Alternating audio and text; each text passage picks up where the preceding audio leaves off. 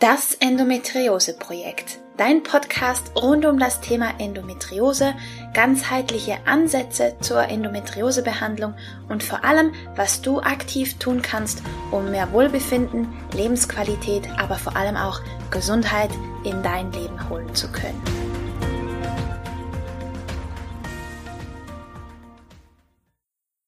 Hallo und herzlich willkommen zu einer weiteren Folge von Das Endometriose Projekt. Schön, dass du da bist. Ich bin Romina, ganzheitlich Endometriose Coach und in dieser Folge hören wir Teil 2 des Interviews mit der wunderbaren Nina Reiter, Psychologin spezialisiert auf Endometriose und wir sprechen unter anderem darüber, wie negative Gedanken wirklich zu destruktiven Verhaltensweisen und einem chronischen Überlebenskampf in uns führen können und dass auch toxische Positivität nicht wirklich hilfreich ist. Und sie erklärt dir deswegen, wie du einen gesunden Umgang mit deinen Emotionen finden kannst. Und auch der grundsätzliche Umgang, die Lebenseinstellung zur Endometriose kann deine Lebensqualität ganz enorm beeinflussen und dass auch Selbstmitgefühl da ein wirklich mächtiges Tool in deinem Rucksack sein kann. Wie das Ganze funktioniert und was Selbstmitgefühl überhaupt ist, erklärt sie dir selbstverständlich in den nächsten Minuten. Und ja, Grundsätzlich empfiehlt sie, dir einen Notfallkoffer zu packen oder ein Notfallprotokoll einzuführen, dass du an schlechten Tagen und an schlechten Stunden wirklich etwas zur Hand hast, das dir wieder Sicherheit vermitteln kann und das auch deinen engsten Menschen, deinem Inner Circle helfen kann, für dich da zu sein, wenn du mal Unterstützung brauchst und nicht die Kraft hast, um Hilfe zu fragen aktiv, sondern dass sie ganz genau wissen, was sie dir Gutes tun können und wie.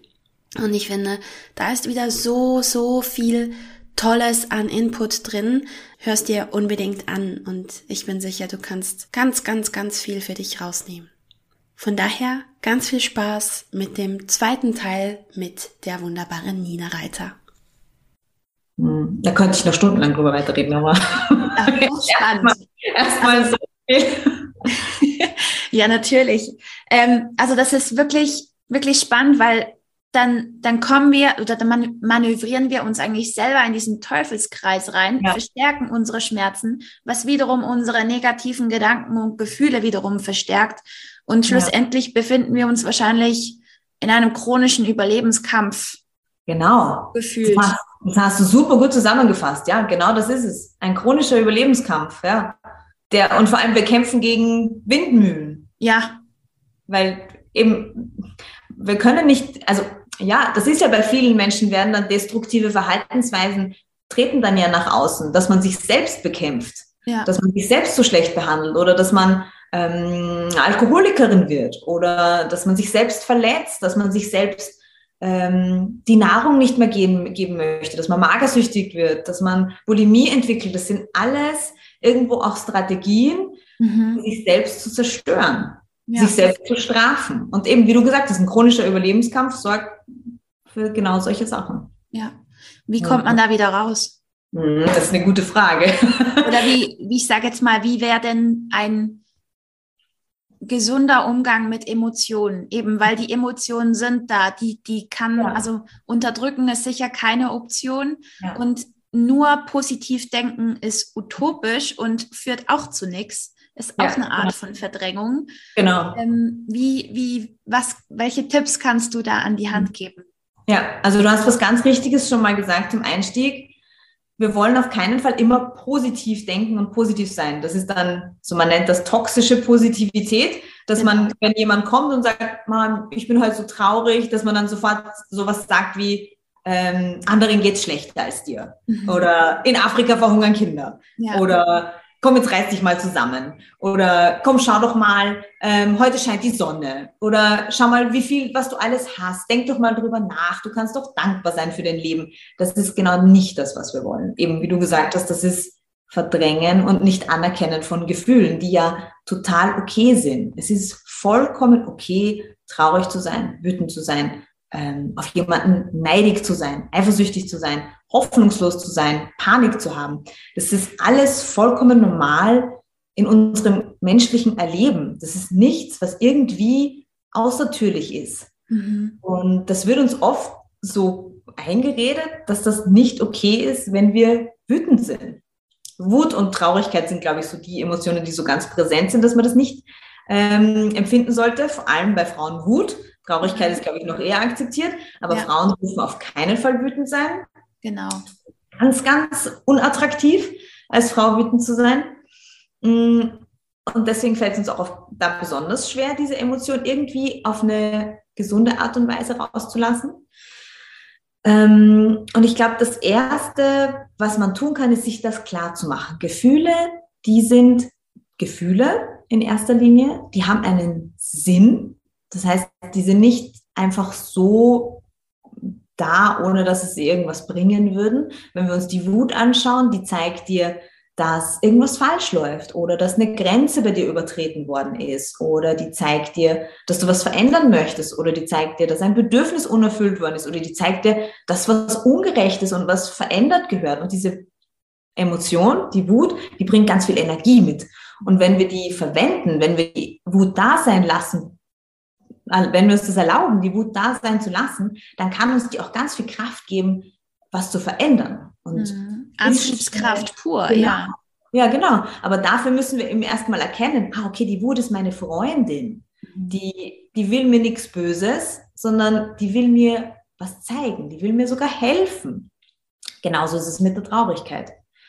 Und ich glaube, das ist der erste Schritt, dass man sich vertraut macht mit seinen Gefühlen und vielleicht auch einmal drüber nachdenkt. Im Internet gibt es auch Listen, was es für Gefühle, Gefühle überhaupt gibt, weil die meisten von uns wissen gar nicht, was man alles so fühlen kann. Und mh, hm, moderne EmotionsforscherInnen gehen davon aus, dass wir so um die 80 Gefühle empfinden können.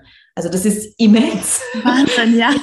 Können wir nicht alle 80 aufzählen, aber ähm, wir sind ja gar nicht damit vertraut, was wir alles fühlen können. Und eine Sprache dafür zu finden, was du fühlst, das ist, glaube ich, so der Beginn. Ja. Dir klar zu machen, was ist da in dir? Und das kannst du so anstellen, eben wenn du in so eine unangenehme Emotion reinkommst, dass du dir vielleicht einen Moment Zeit nimmst und schaust, okay, was ist denn da? Ist das ähm, eher Wut, eher Traurigkeit? Was kannst du da erkennen? Und dann im nächsten Schritt vielleicht auch, okay, wie fühlt sich denn das in deinem Körper an? Was tut sich da? Wird irgendwie die, die Brust ganz eng, die Kehle schnürt sich zu oder du duckst dich so, machst dich klein ähm, oder vielleicht fühlst du es auch ganz heiß im Bauch oder du ballst die Fäuste, ähm, drückst die Kiefer aufeinander, dass du mal schaust, okay, was kann ich denn da überhaupt wahrnehmen? Und das ist schon nochmal eine riesen Herausforderung für die meisten von uns, weil wir das ja nicht gemacht haben bisher. Und das ist, glaube ich, ein ganz, ganz guter Start, mal da reinzuschauen und sich klar zu machen, Gefühle sind Gefühle, die gehen auch vorbei. Und Gefühle zu fühlen, fühlt sich manchmal an wie untergehen, wie sterben.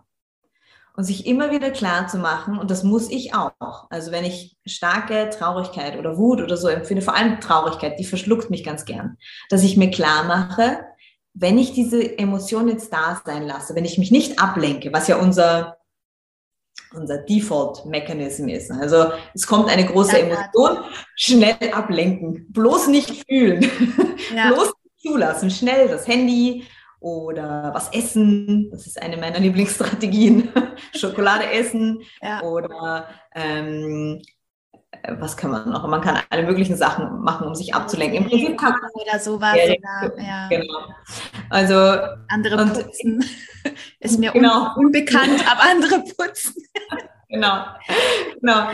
Ähm, eben alles, was so zu dieser Ablenkung wird, was dafür, dazu führt, dass wir diese Emotionen nicht mehr so wahrnehmen, dass wir aussteigen aus dem Gefühl.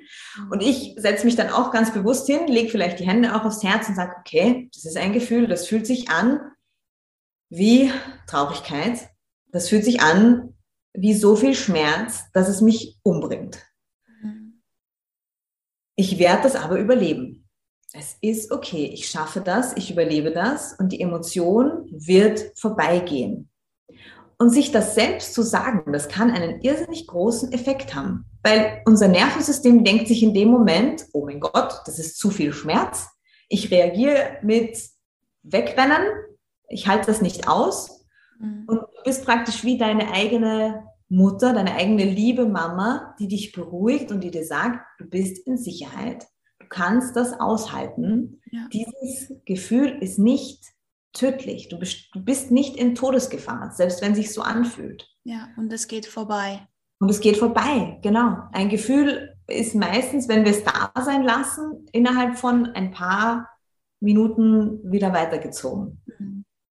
Wenn wir es da sein lassen, wenn wir es immer wieder versuchen wegzuschieben, dann wird es gerne mal riesengroß und nimmt irgendwann mal Dimensionen an, die man oft schwieriger kontrollieren kann oder regulieren kann. Ja. Hm. Ja, ist halt wie, wie ein Druckventil, oder? Wenn man es halt ja. zu viel Druck aufbauen lässt, dann explodiert mal was. Genau, was auch okay ist. Also das ist ja alles, wir sind alle im Lernen drin und das ist nichts, was man einfach so können muss oder was ich nur, weil ich mich jetzt damit beschäftige oder das anderen beibringe, ich kann das auch nicht immer, weiß ich nicht, für in wie viel Prozent der Fälle ich das hinbekomme. Ich muss mich genauso oft ablenken und ähm, gehe nicht rein in das Gefühl und das ist auch vollkommen okay und normal. Also wir müssen uns nicht immer ganz aktiv mit allem auseinandersetzen. Ich kenne das von mir selbst, dass man sich dann schon so einen Druck macht, weil man weiß, aber jetzt musst du doch das Gefühl fühlen und verarbeiten. dass man sich dann wieder Vorwürfe macht, weil man das nicht geschafft hat. Und das ist vollkommen normal und okay. Und Ablenken ist auch keine schlechte Strategie. Ablenken ist oft für uns total notwendig und okay, solange wir immer mal wieder den Gefühlen auch Raum geben und das üben. Ablenken. Ja, einfach bewusster werden, oder? Je länger, ja. je länger, je mehr. Genau. Glaube ich. Genau, absolut. Ja. ja. Mega. Und ähm, glaubst du, dass gerade so, ich sage jetzt mal ganz überspitzt, unweibliche Emotionen wie, wie Wut Mhm. Ähm, dass das halt auch zusammenhängt, dass da eine Endometriose kommt, weil wir halt eben gewisse Aspekte nicht ausleben oder weil das unterdrückt wird und weil uns das auch so mitgegeben wird zum, zum Teil. Ja. ja. Also ich denke, man kann da durchaus drüber diskutieren.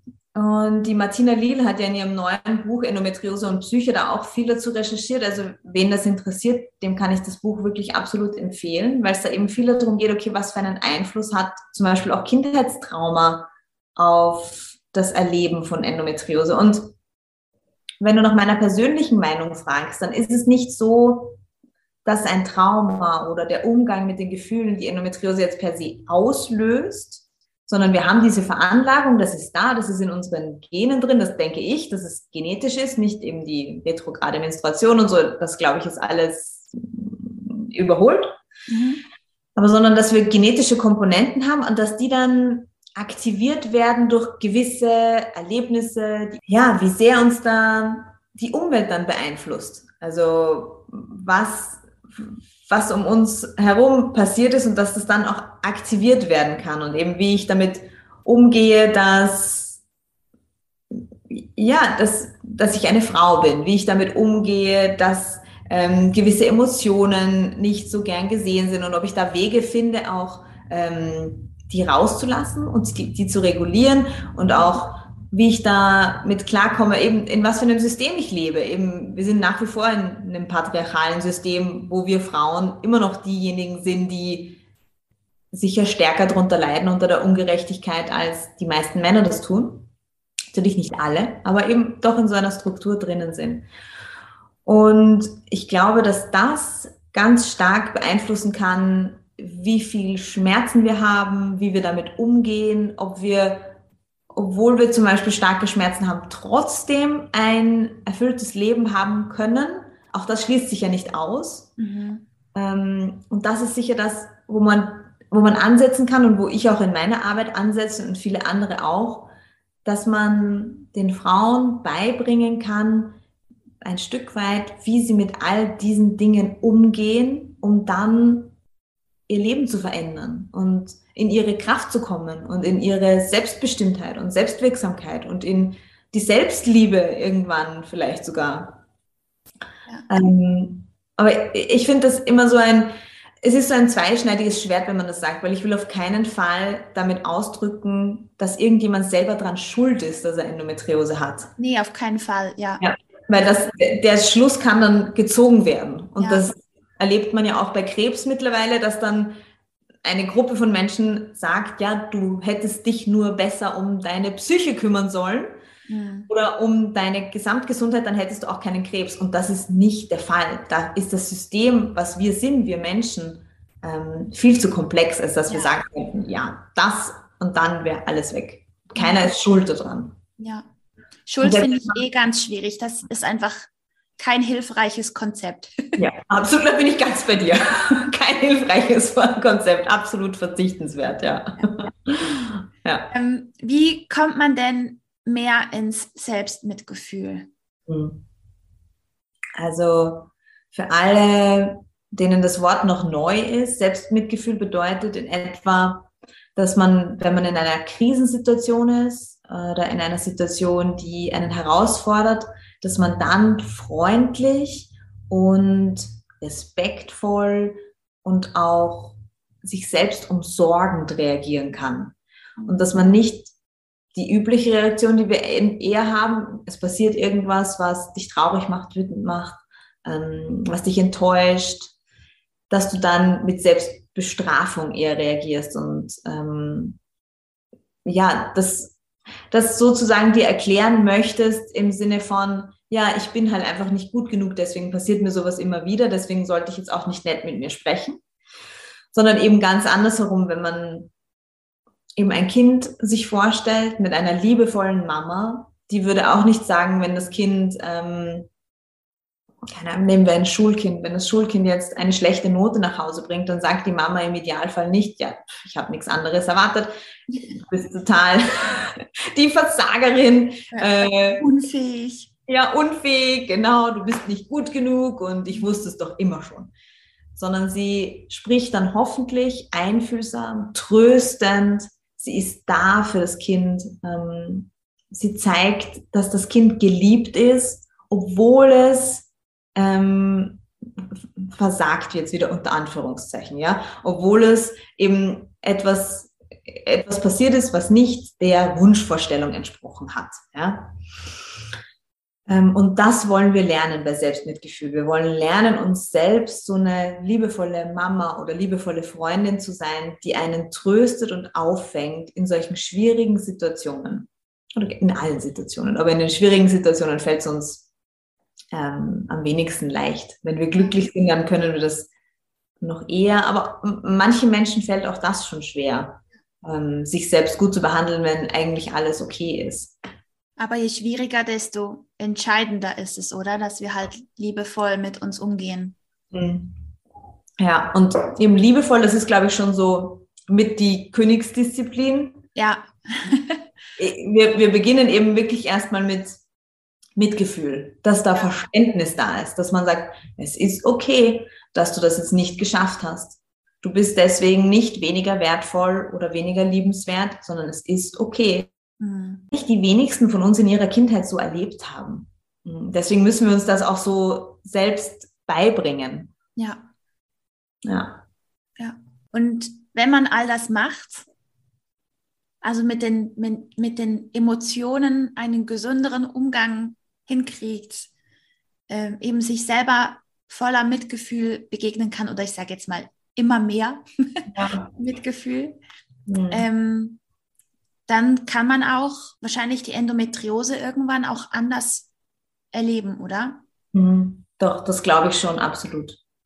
Und vor allem kann man dann, ich sage nicht, dass wenn man das alles macht, dass die Endometriose weg ist oder dass sie nicht immer noch schmerzhaft sein kann oder dass du keine Operationen mehr brauchst, sondern in erster Linie ist das, was ich da alles vermittle, ähm, eine Möglichkeit in diesen Situationen, die ja nicht so unwahrscheinlich sind, wenn man an Endometriose erkrankt ist, dass man eben wiederholte OPs hat oder dass man Schmerzen hat, dass man mit einem unerfüllten Kinderwunsch kämpft, ähm, mit Missverständnis von der Umgebung, dass man mit diesen Situationen so umgehen kann, dass man damit gut leben kann. Mhm.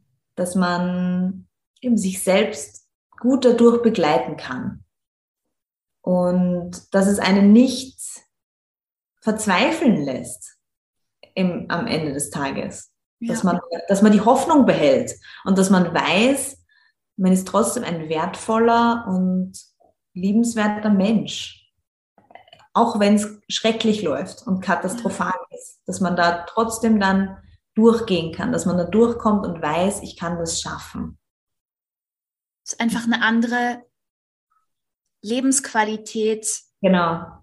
Obwohl schlechte Dinge da sind. Genau, genau. Ja, absolut. Eben, dass wir trotzdem, ja, genau, eine Lebensqualität, eine gewisse herstellen. Und dass wir auch die Freude nicht verlieren. Das erlebe ich schon öfter, dass, dass man durch so viele Dinge, die einem passieren, dass man da so ein bisschen die Freude und den Lebenswillen verliert mhm. und im total in eine Hoffnungslosigkeit reinkommt, was auch nachvollziehbar ist. Das, also absolut. Ich kann das absolut verstehen. Und ich war auch in Phasen, die ganz, ganz dunkel und schwarz waren. Mhm. Ich glaube, das kann fast jeder unterschreiben. Ja. Wahrscheinlich so gut wie jeder Mensch und Menschen mit chronischer Erkrankung auf jeden das Fall noch mehr. Ja. Ähm, genau, und dass wir dann da durchgehen können und da auch wieder rauskommen. Das, das ermöglichen einem diese ganzen Methoden. Und diese Lebenseinstellung ist es ja auch irgendwo. Ja. Hm. Wenn du deinem früheren Ich drei Ratschläge mit auf den Weg geben könntest, was würdest du ihr raten? Was würde ich meinem früheren Ich raten? Oder mitgeben? Hm, ja, das ist eine sehr spannende Frage. Ich würde auf jeden Fall sagen, hm, dass sie das schaffen wird, dass es okay ist, so wie es ist, dass sie da durchgehen wird. Und was für ein Ratschlag.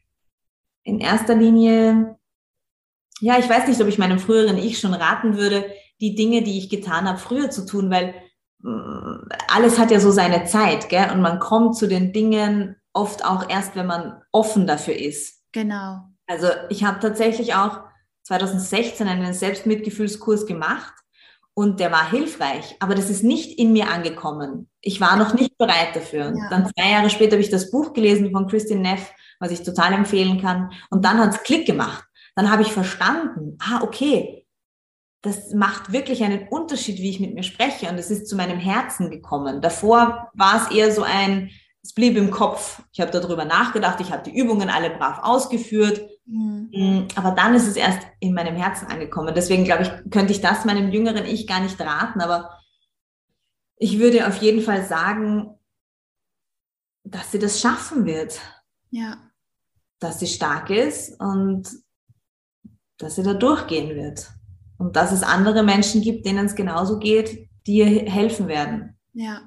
Ja, und sich eben auch immer, vielleicht hätte ich das auch meinem früheren Ich gesagt, dass es vernünftig ist, sich früh zu öffnen und sich Verbündete zu suchen und diese Gemeinschaft auch zuzulassen. Ich habe ganz lange über die Diagnose mit fast niemandem gesprochen und habe das nicht so nach außen kommuniziert. Ich glaube, das kann auch fast jeder nachvollziehen. Es ist was Unangenehmes und man weiß da oft nicht, wo man ansetzen soll.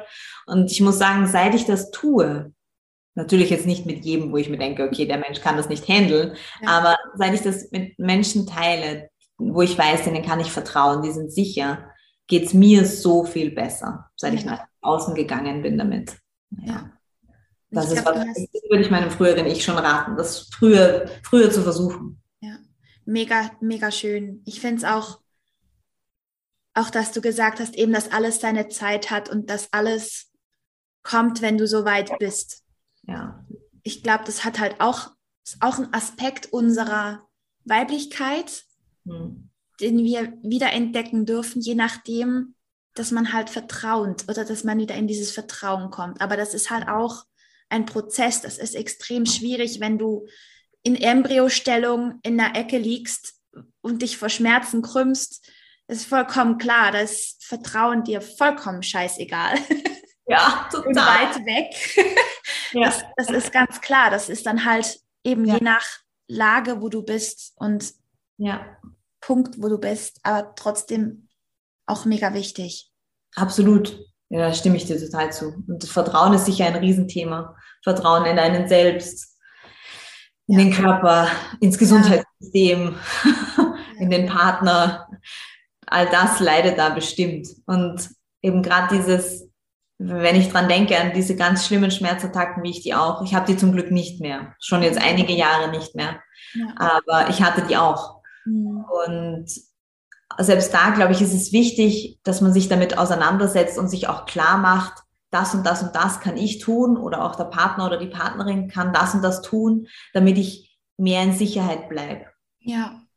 Dass ich schon ein Stück, ein Stück weit die Kontrolle übernehme für mich selbst und die Situation, weil sobald man in der Situation ist, ist man, ist ein, sind einem die Hände ziemlich gebunden. Und da braucht mhm. man dann viele Strategien, die so wie so ein Fallschirm, der dann aufgeht, wenn du im freien Fall bist, der dich dann rettet. Und das ja. muss schon automatisiert sein. Und da, das kann dann sehr hilfreich sein, wenn man da eben so ein, ein Sicherheitsnetz um sich herum baut. Mhm. Für genau diese Situationen. Das ja. dann, dass du dann in der Situation einigermaßen sicher bleiben kannst. Ja.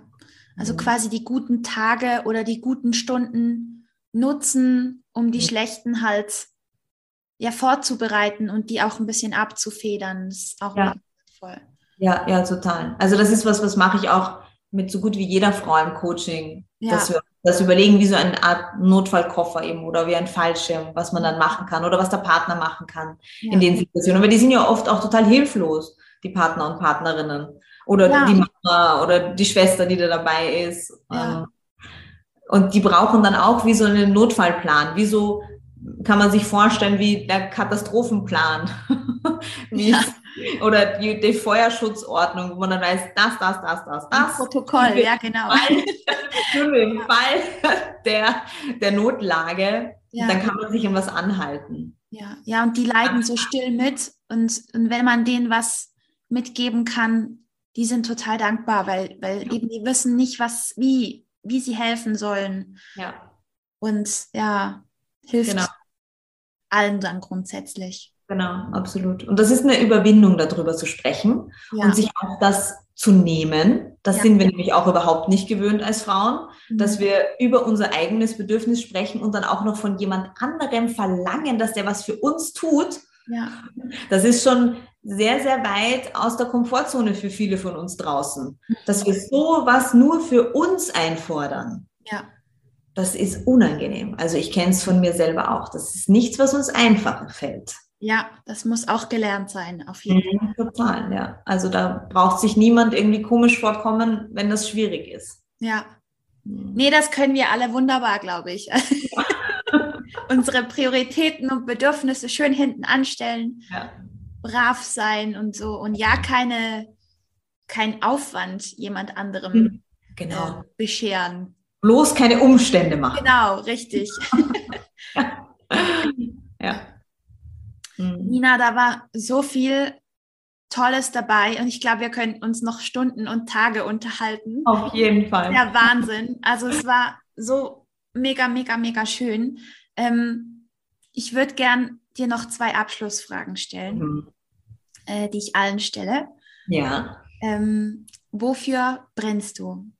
Mhm. Wofür brenne ich? Ich brenne dafür, für eine Welt, in der auf jeden Fall mehr Liebe ist, in der mehr Verständnis für andere ist, mehr Mitgefühl für uns selbst und für andere Menschen. Ähm, und ich brenne dafür, dieses Wissen, was ich habe über die Methoden, ähm, wie, wie man sich, wie, wie sich gewisse Symptome bessern können, dieses Wissen nach außen zu tragen. Dafür brenne ich auf jeden Fall. Hm. Das ja. merkt man auch. Sehr gut. ja, nee, wirklich. Und wofür bist du gerade dankbar? Wofür bin ich dankbar? Also als erstes für dich, Romina. Du hast ein, ein tolles Projekt. Du hast tolle Themen und du bist eine wirklich sehr, sehr einfühlsame und sehr ja, empathische Interviewerin. Du, du hast ein tolles Gespür und ich habe mich sehr gut aufgehoben gefühlt und es ist so ein tolles Gespräch entstanden. Da bin ich dir total dankbar. Und ich bin dankbar für ja, die Chance, mein, meine Message, meine Vision dann nach außen tragen zu können oder noch eine Plattform zu bekommen ähm, und damit andere Frauen unterstützen zu können. Und dann bin ich ganz klassisch dankbar für, für meine Tochter und so meinen Partner. Die hatte gerade Geburtstag, den zweiten Geburtstag. Deswegen sind oh, gerade emotionale Tage für mich. Ja, klar. Was das betrifft. Ja. Mama sein zu dürfen. Das ist sicher, das ist wahrscheinlich das, wofür ich mein Leben lang universell dankbar sein werde. Ja. Wunderschön. Ähm, wo findet man dich? weil ich bin jetzt sehr sicher, dass viele sich denken, oh, die Nina ist so fantastisch, so wundervoll, ich muss mich mit ihr connecten und du hast ja auch ein wunderschönes Angebot, speziell für Endometriose-Betroffene. Ähm, ja, mach gerne ein bisschen Eigenwerbung. ich danke dir, Romina, und danke dir auch für deine lieben Worte. Also ihr findet mich auf Instagram unter Mitgefühl Coaching. Ihr findet mich auf YouTube unter Endopsychologie wo es eben um Themen geht, ähnlich wie in deinem Projekt. Und aber sehr eben auch auf diese psychische Komponente konzentriert. Mhm. Und ihr findet mich ganz klassisch ähm, unter meiner Website ninareiter.de. Und ich biete eben eins zu eins Coachings an, derzeit eben noch eben eins zu eins und da kann auch ähm, kann man ein Erstgespräch buchen, ein kostenloses über die Website oder auch mir einfach auf Instagram schreiben, wenn man da Interesse dran hat und mehr Infos haben möchte. Ganz unkompliziert kann man mir da schreiben. Und ich bin gerade am entwickeln von und ich glaube, das ist für viele interessant, weil ich weiß, dass ganz viele Frauen mit Endometriose Geld und die Finanzierung eine große Problematik ist. Und mhm. viele wollen gerne ein Coaching machen, aber haben einfach nicht die finanziellen Mittel. Und jetzt bin ich gerade dabei, ein Gruppencoaching-Programm zu entwickeln, das dann eben dementsprechend günstiger ist, man aber trotzdem viel mitnehmen kann. Und wenn dich das interessiert, kannst du dich auch auf die Warteliste setzen lassen auf meiner Website oder du schreibst mir so, du schaust einfach bei Instagram immer mal wieder rein. Es launcht wahrscheinlich in den nächsten zwei Monaten, hoffentlich. Und da geht es genau um die Themen, die, die Romina und ich heute besprochen haben, eben wie man, ja, wie man da zu mehr Lebensqualität kommen kann, wie man Gefühle verarbeiten kann, ähm, regulieren kann, wie man sich selbst mitfühlend behandelt und auch was man dann für ganz konkrete tu Dinge tun kann, wenn man in diesem Teufelskreis da schon drinnen steckt, wenn man da wieder raus möchte. Und genau darum soll es gehen in dem Programm. Mega. Ich bin sehr gespannt. ja, also ich werde alles natürlich schön brav in den Show Notes verlinken, dass man ja. auf jeden Fall den Weg zu dir findet. Perfekt. Und ja, ich möchte mich von Herzen bedanken für das wirklich wunderschöne Gespräch. Es war sehr authentisch und ich glaube, geballt mit tollen Informationen. Und ja, danke für, für alles, was du tust. Und ich hoffe, wir bleiben in Kontakt und wir sind ja Sehr connected. Gerne. Und ja, viel Erfolg für all deine Projekte, die anstehen. Und Dankeschön. Ich danke dir, Romina. Es war ein super tolles Gespräch. Ich freue mich auf alles, was von dir noch kommt. Und ja, es war eine, eine, tolle, eine tolle Erfahrung für mich, hier bei dir zu sein. Und ja, wir bleiben auf jeden Fall in Kontakt. Sehr, sehr gerne. und ja, ich freue mich, wenn viele den Weg zu mir finden und wenn es auch nur ist, um sich auszutauschen und Hallo zu sagen, sich gegenseitig zu unterstützen. Ja. ja. Schön, dass du auch diese Option gibst. Ja, sehr gern. Auf jeden Fall. Toll. So, das war der zweite Teil des Interviews mit der wunderbaren Nina Reiter. Ich bin mir sicher, du bist genauso ein Fan geworden von ihr, wie ich es bin.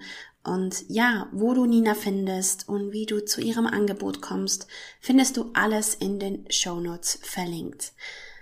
Genau. Wenn ich dich unterstützen kann mit Coachings, mit Kursen, dann findest du auch meine Angaben in den Show Notes für dich. Und wie gesagt, nutze die tollen Angebote, die es da mittlerweile draußen gibt, für uns Endometriose Betroffene, um zu mehr Lebensqualität zu kommen und um dir was Gutes zu tun. Hol dir Hilfe und Unterstützung, die du brauchen kannst.